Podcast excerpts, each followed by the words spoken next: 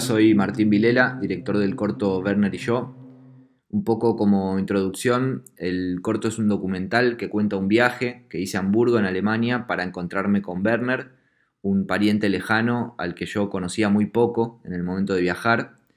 Pero bueno, en realidad el germen del corto nace un tiempo antes, porque yo ya venía investigando sobre la genealogía de mi familia, sin tener muy claro qué era lo que quería hacer con eso, y ahí fue que supe de la existencia de Werner por primera vez. Eh, bueno, y como se cuenta en el corto, entré en contacto con él por mail y al poco tiempo me respondió diciendo directamente que, venía para Buenos Aires. Y ahí cuando nos encontramos hablábamos un poco de la historia de mi familia, de la genealogía, qué sé yo, pero después ya empezamos a hablar sobre él y ahí me encontré con un personaje que me resultaba súper eh, misterioso y intrigante y excéntrico. O sea, era un tipo de 85 años que se había tomado un avión desde Alemania solamente para venir y hablar conmigo.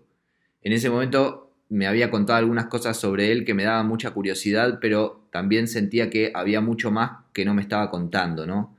Entonces, un año después, él me, invitó a visitarlo, a donde él vive, que es un suburbio en las afueras de Hamburgo, un lugar muy, muy lujoso.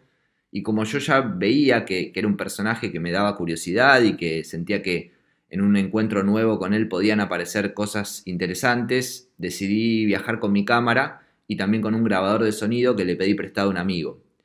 Pero bueno, apenas llegué a Hamburgo, el desarrollo de las cosas fue muy distinto de lo que yo me imaginaba y esa idea inicial que yo tenía de filmar cosas con Werner se fue a pique. Em, digamos, las cosas que yo me había imaginado eran imposibles de filmar. Pero bueno, en vez de verlo como, como un fracaso, como una imposibilidad, decidí que ese accidente inesperado iba a ser como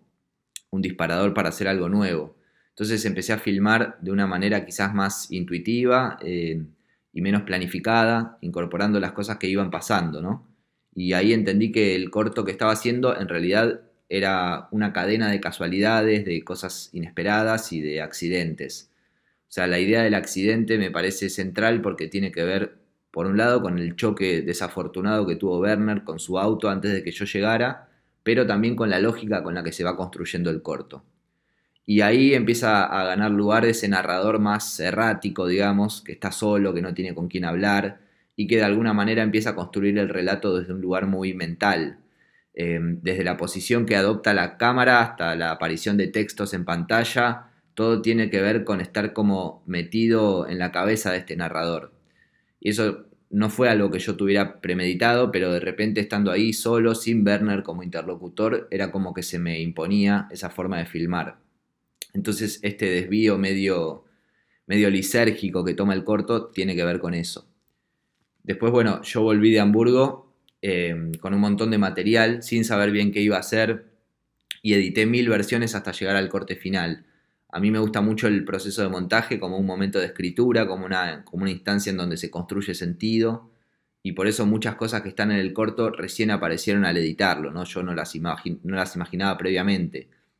Pero a la vez, volviendo a verlo, me doy cuenta de que en el momento de filmar, en el viaje, ya estaba tomando decisiones que tenían que ver con el rumbo que terminó tomando el corto. Digamos, la decisión de hacer tomas subjetivas mientras yo iba caminando, o por ejemplo, el cambio de formato que se produce en un momento, que está hecho con una, con una handicam, o incluso decisiones de qué filmar, de, qué tipo de imágenes necesitaba. Cuando empecé a ver que el corto iba teniendo un tono más como de película de espías, eh, me enteré que había un museo del espionaje en Berlín y fui a filmar ahí. Y, pero no para filmar como una visita turística, sino de una manera un poco más rara, como mostrando algunas imágenes sin contexto, y de nuevo siguiendo esta lógica más mental del narrador. ¿no? Em, son imágenes que no se sabe si son el, registro de, un viaje, digamos, como un registro fiel de un viaje, o si es lo que está sucediendo en la cabeza del narrador durante ese viaje, o es un poco de cada cosa. Y lo mismo tenía que ver con, la manera en la que se fue trabajando el, el, sonido. ¿no? Yo grabé un montón de sonidos allá sin tener mucha idea de qué quería hacer pero bueno, que fue fundamental haberlo grabado, ¿no? Yo me iba a pasear solo con la grabadora y grababa caminatas, grababa ambientes, que por supuesto después se, trabajaron en, post y todo, ¿no? Pero a lo que voy es que tanto con la imagen como con el sonido, si yo no hubiese registrado esas imágenes y esos sonidos de esa manera, no hubiese podido contar la historia del modo en que se cuenta. Quiero decir, que siento que yo hice un giro estando allá en relación a que el formato del diario de viaje tenía que cambiar y convertirse en otra cosa. Entonces cuando volví de viaje y empecé a, ver el material, estaba todo ahí. Es como que incluso esa secuencia que, que tiene que ver con la imaginación del narrador, también fue posible construirla porque ese material estaba. Yo no filmé ni un solo plano desde que volví del viaje, ni usé material que yo ya tuviera, digamos, simplemente trabajé con lo que tenía. Eh, bueno, nada, espero haber respondido las preguntas y estoy acá para contestar si hay alguna otra y estoy agradecido de formar parte de la, de la nueva edición del FestiFreak, que es un, un festival que me gusta mucho. Un abrazo.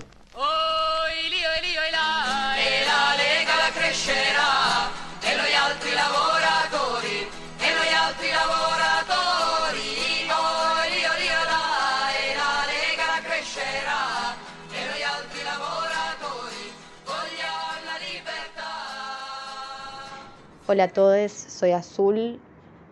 realizadora del cortometraje Las Picapedreras. Desde ya agradecer eh, a todos los trabajadores del festival por su labor. Voy a contar un poco acerca del proceso de la película y cómo llego a hacer una película sobre Tandil, siendo que nunca fui a Tandil, por más cerca que esté. Em, el proyecto surge tal vez un poco antes de la pandemia, eh, a partir de una pregunta muy concreta que es eh, dónde están y qué implican cuáles son eh, las representaciones de la clase obrera en el cine argentino concretamente, siendo que tenemos una extensa e intensa lucha, historia de lucha de clases en nuestra región y de alguna manera pareciera que las películas no se han hecho eco del todo de eso, o salvo en periodos muy específicos, ¿no? como sabemos en los 70s em, específicamente. Y esto de alguna manera viene cruzado por una pregunta de cine con una pregunta desde, desde una experiencia militante, preguntándome también cómo se encuentran eh, la cierta militancia revolucionaria con una experiencia sindical. Entonces, eh, un poco a partir de ahí, de conversaciones con amigues eh, y de tener esta pregunta en la cabeza durante mucho tiempo, empiezo a mirar películas, a conversar, a investigar eh, al respecto y fundamentalmente un compañero una vez hace una pregunta que es no tenemos una película en donde ganamos, siempre tenemos que perder. Generalmente como aludiendo a que la mayoría de las películas que muestran esto aluden a cierto victimismo o derrotismo o, a algo sin, sin, un, sin horizonte, ¿no? Em, es así como eh, este mismo compañero me dice, hay una historia de, escrita eh, por un historiador acerca de una lucha, una huelga que duró más de un año y supuestamente es la huelga más larga de toda la historia de Argentina. Entonces digo, ¿cómo? No, no, hay nada hecho al respecto. Rápidamente eh, me pongo a, a, leer a fondo ese libro, me maravillo con los testimonios que hay ahí, hay testimonios de mujeres que participaron en la huelga, eh, y que estaban, vivían todavía más o menos en los 70 cuando este historiador los entrevistó. Em, la mayoría de ellas eh, venidas eh, de España o de Italia o de otros lugares de, de, Europa acompañando a sus maridos, que terminan siendo los obreros picapedreros, que trabajan en condiciones de semi-esclavitud y un poco lo que sucede es que a partir de esa huelga que dura más de un año, ellos terminan siendo de los obreros mejores pagos este, de, la región en, aquel contexto. Cuestión eh, que rápidamente a partir del libro descubro que hay una película en YouTube que está restaurada, filmada en los años 70, eh, en condiciones muy precarias, eh, y es una suerte de ficcionalización de esa huelga, firmada por Alberto Gauna y por un tal Grupo Torio, a quien hay poco y nada de rastros en los libros de historia del cine argentino. Entonces eh, yo en paralelo empiezo a tratar de hacer este ejercicio de pensar cómo sería utilizar fragmentos de películas. Yo venía viendo muchas películas en la cuarentena en general y muchas películas de fan footage, de apropiación de archivo en particular. Muy interesada por el tema, vengo trabajando en eso hace bastantes años. eh, y de alguna manera eh, se, me, presenta como un poco la, inquietud de decir cómo podemos armar esta imagen que no tenemos, De, la huelga en general y de las mujeres en la huelga en particular. Eh, entonces, en paralelo, trato de contactar a este tal Gauna sin saber si está vivo o muerto, eh, resulta que eh, lo encuentro después de muchos meses, en un momento incluso me había rendido, había seguido con el proyecto creyendo que no iba a dar con él, hasta que eh, alguien me pone en contacto y empiezo a escribirme y a entrevistarme o entrevistarlo de alguna manera a distancia. Y él tiene la generosidad no solo de contarme, cantidad de cosas en torno a la película y a su vida, a la militancia eh, y a los cruces con otros militantes que venían también del cine y de la, literatura, como Raimundo Gleiser eh, en aquella época. Y eh, además de todo esto, me brinda todo el archivo fotográfico, que es bastante numeroso, de la fotografía que se hizo en ese corto, fotografía fija del rodaje. Entonces, de alguna manera ahí el proyecto un poco cambia de rumbo o bien se reafirma sobre la idea de eh, no solo contar esa huelga, sino también rescatar eh, esta experiencia de cine militante eh, de alguna manera para, reivindicarla, obviamente, siendo que evidentemente ha sido borrada de la historia. La película se llama Cerro de Leones y tuvo dos proyecciones eh, justo antes de que eh, los militares, bueno, lo persiguieran, allanaran la casa de, Alberto Gauna eh, y él se tuviera que exiliar a España. En relación al, a cómo mm, opera el texto con las imágenes, un poco el texto fue construido a partir del libro de Hugonario, tanto de comentarios suyos como de los testimonios de las mujeres picapedreras, les digo yo. Em, y fue, bueno, un, texto muy, muy grabado, muy trabajado, muy pulido y trabajado en paralelo al trabajo con las imágenes. Es decir, me iba dando cuenta qué es lo que tenía o no tenía que ir en función de cómo iban eh, haciéndose este eco junto a las imágenes. Em, yo venía pensando también en hacer una utilización de todas esas películas que yo venía viendo y de otras que fui a buscar específicamente, no en términos de archivo como eh, un modo de cortar hacia el pasado, ni tampoco de estar todo el tiempo buscando la referencia, ¿no? Como que el espectador no esté en esa, eh, en esa, bajo esa premisa de estar buscando la referencia a ver si la vio o no la vio, sino de tratar al archivo como materiales. O sea, pensar en términos de planos, pensar en términos de lo que el plano expresa y no de eh, lo que la imagen alude. Y esa fue un poco la premisa para tratar de ir encontrando las imágenes o hacer ese trabajo paciente de ir buscando al interior de cada película qué imagen podía resonar con la parte del texto que yo estaba trabajando. Eh, y eso fue un trabajo obsesivo, eh, pero que de algún modo me mantuvo este, sin este, enloquecer del todo durante la pandemia. Eh, a partir de esa premisa, todo lo demás fue más o menos intuitivo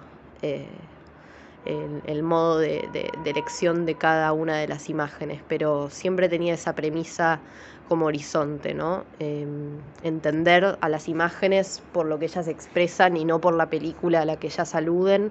Y esa es una idea también de salir de, la idea del autor y, manipular las películas más libremente, si se quiere. Eso es un poco el, el trabajo, el proceso de las picapedreras.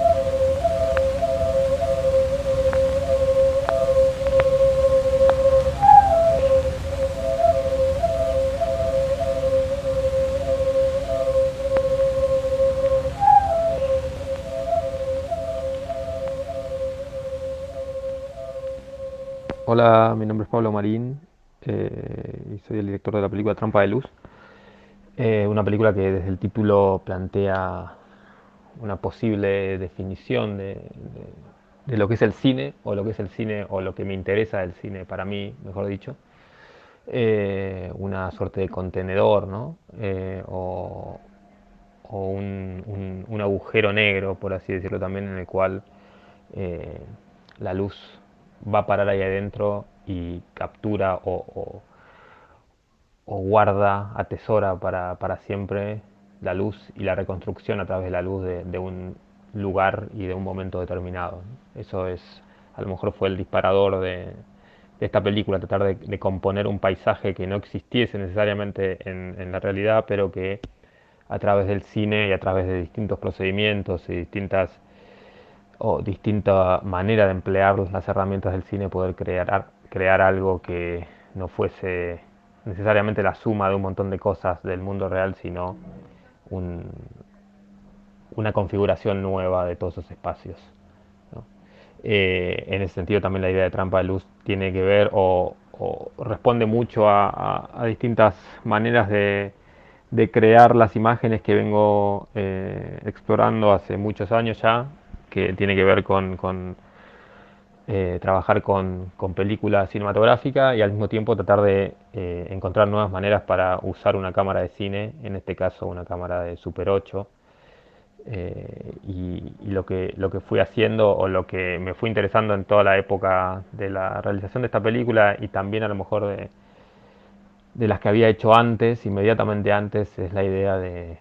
desarmar una cámara y, poner un poco en, en, cuestión la idea de lo, de lo, que la cámara tiene que hacer de una manera correcta y qué es una cámara que anda bien y qué es una cámara que anda de otra manera. Eh, y en ese sentido, en Trampa de Luz eh, volví a hacer algunos procedimientos de desarmar la cámara y empezar a colocar como eh, elementos extraños dentro de la cámara para que se fuesen imprimiendo imágenes de una manera que no son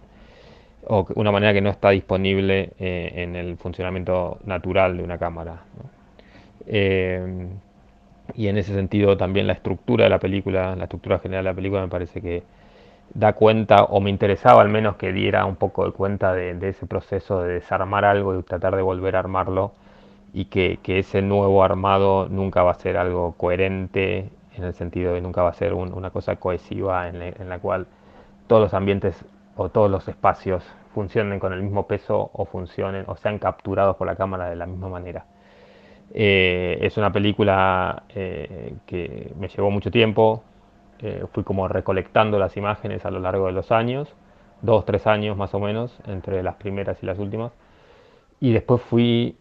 intentando eh, ver si había una manera de, que todas esas imágenes y todos esos tiempos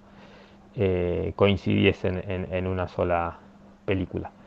y eso es a lo mejor el, rasgo más claro a lo mejor que puedo pensar a la hora de pensar esta película. Desde el vamos supe que tenía que ser una película, o quise que, fuese una película no del todo eh, homogénea, por así decirlo, y, que contuviese pequeños episodios y pequeñas viñetas incluso eh, que respondieran a distintos momentos de mi vida y, que, la forma final no tratara de empatar eso, no tratara de, ocultar ese, tiempo y esos distintos abordajes, sino que justamente utilizar eso a su favor, o a lo que a mí me parece que es a su favor. Y,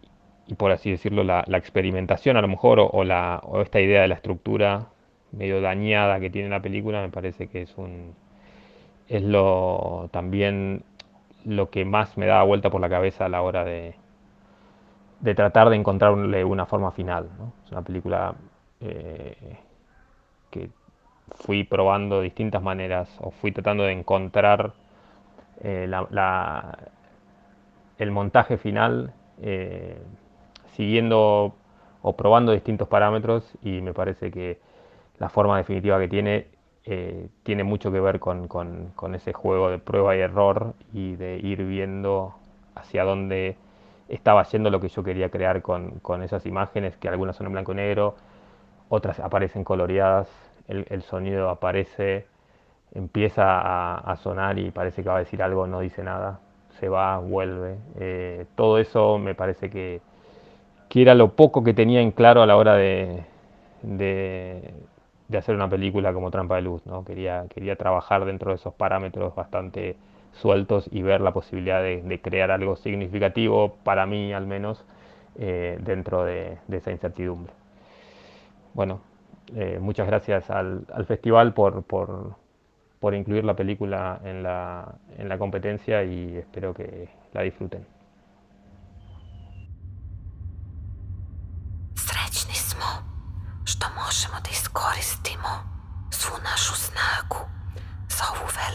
Dužnost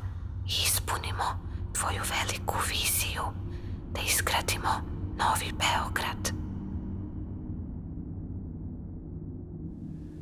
Hola, soy Mauro Movia, director del cortometraje Las Fuerzas Inmanentes. Este corto fue grabado en Nuevo Belgrado ex capital de la Yugoslavia socialista, en el contexto de una residencia arte contemporánea que realicé ahí. Eh, durante mi estadía pude establecer eh, una relación con la ciudad que primero fue una cuestión física. Generalmente en mis trabajos em, el espacio juega un rol muy importante eh, dentro de la creación de sentido de un relato y Nueva Belgrado tiene la particularidad de haber sido construida con un estilo arquitectónico brutalista, donde no hay muchas ciudades en el mundo que tengan esta identidad tan marcada. Em, una identidad que está representada a través de monoblocks y de blocks. Y desde ese punto pensé que sería muy interesante acercarme a ella y conocer a las personas que habitaban en esos espacios. Además, eh, algo muy significativo y que fue uno de los motivos por los cuales quise aplicar a la residencia es que es una ciudad que perdió su estatus de capital, una capital de una nación que dejó de existir, en este caso Yugoslavia. Sentí que esa modificación y que esa tensión se vería reflejada de algún modo en los espacios y en la gente que habita justamente estos edificios y estos monoblocks. Por otro lado, eh, establecí una relación que tiene que ver más que nada con una cuestión temporal, a medida que iba conociendo la ciudad, me di cuenta que varios sucesos que habían ocurrido a lo largo de la historia aún permanecían presentes y latentes en la memoria colectiva de las personas que habitan o que habitaban en, ese, en esa ciudad. El trabajo pensé que podría pensarse como una especie de etnografía espacial, en donde se combinan la ciudad real y una ciudad mental que fui construyendo a medida que iba habitando en ese espacio. Una característica eh, del corto es que su corpus está compuesto por distintos tipos de elementos y distintos tipos de imágenes que son muy distintas una de las otras. Em, si bien la mayoría aparecieron en el momento del montaje, eh, había algunas que estaban ya establecidas desde antes de filmar eh, que me sirvieron a mí como elementos de aproximación a la ciudad y a la idea de Nueva Belgrado. Uno de ellos, por ejemplo, es em, la maqueta eh, digital que aparece en la película. Em, mi primera aproximación a la ciudad fue a través de una fotografía en donde se veía a Tito eh, observando una maqueta física muy similar, em, eh, contemplando lo que iba a ser su próxima capital y su nueva ciudad. Creo que también el que aparezcan este tipo de cosas un poco reflejan em, lo que fue esta acumulación de, elementos eh, que fueron apareciendo tanto durante el rodaje como en su etapa posterior. También estos, em, estos elementos eh, tan disímiles entre sí que fueron haciendo tanto de la, la investigación que yo hice sobre Nueva Belgrado, como también la interacción que tuve con las personas que viven en ese lugar, al escuchar sus historias, sus anécdotas, em, hace que la estructura de la película sea constantemente em, cambiante y se vaya resignificando a medida que estas imágenes van apareciendo. Por eso también hay un dinamismo en la lectura que hace eh, quien mira la película, que constantemente eh, va resignificando las imágenes que anteriormente vio es un dinamismo que justamente permite que no se ancle en, una, en un solo tipo de imagen, sino más bien que también acompañe a esta estructura eh, maleable y que constantemente se va resignificando. Hay también una búsqueda por parte de este tipo de imágenes eh, particulares y disímiles entre sí, de pensar que responden a una idea que yo tengo que es la convivencia de capas de tiempo en un mismo espacio. Me parece que estos elementos y estas imágenes fuente representan un poco esa idea de convivencia en distintos, eh, de distintos momentos en un mismo espacio.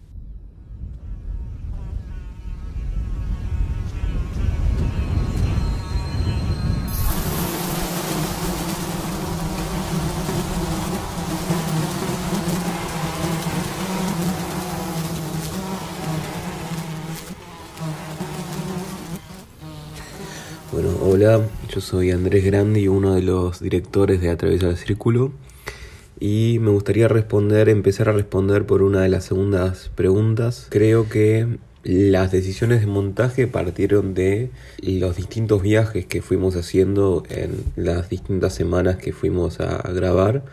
Pero al principio creo que la primera parte fue en base a la percepción de nosotros con el, con el ambiente, con los animales y con Solange, que fue nuestra guía. Y después eso a medida que fuimos absorbiendo lo que el paisaje y lo que el ambiente y lo que el lugar nos iba diciendo, fuimos armando una especie de estructura quizás más a base de secuencias, teniendo en cuenta una progresión entre el día y la noche cómo la muerte atraviesa ese sentido. Entonces, a partir de ahí creo que entre los distintos viajes y teniendo eso como referencia, pudimos armar una, una, especie de montaje, por un lado, teniendo en cuenta aquello en forma temporal, entre el día y la noche, y después la progresión en cuanto a la muerte y al proceso de los caballos de, de su vida. Así que en relación a esto de si fue un trabajo a priori o si fue un trabajo de montaje en sí, creo que el montaje se da desde el principio, desde antes, durante y después. Y creo que es un proceso que abarca toda la producción del cortometraje. Así que en ese sentido para mí estuvo presente en todo el recorrido. Y después, bueno, con la primera pregunta, cómo se fue pensando la estructura del cortometraje, había una idea preconcebida en ese sentido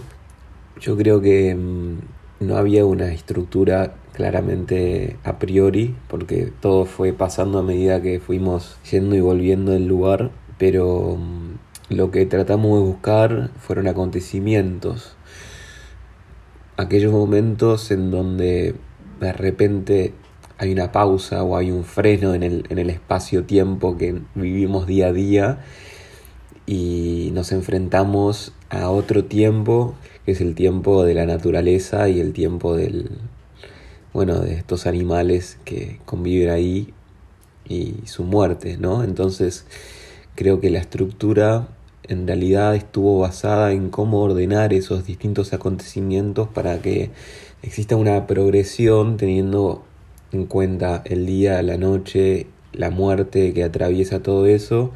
y ver la manera de mostrarlos para poder generar un sentido.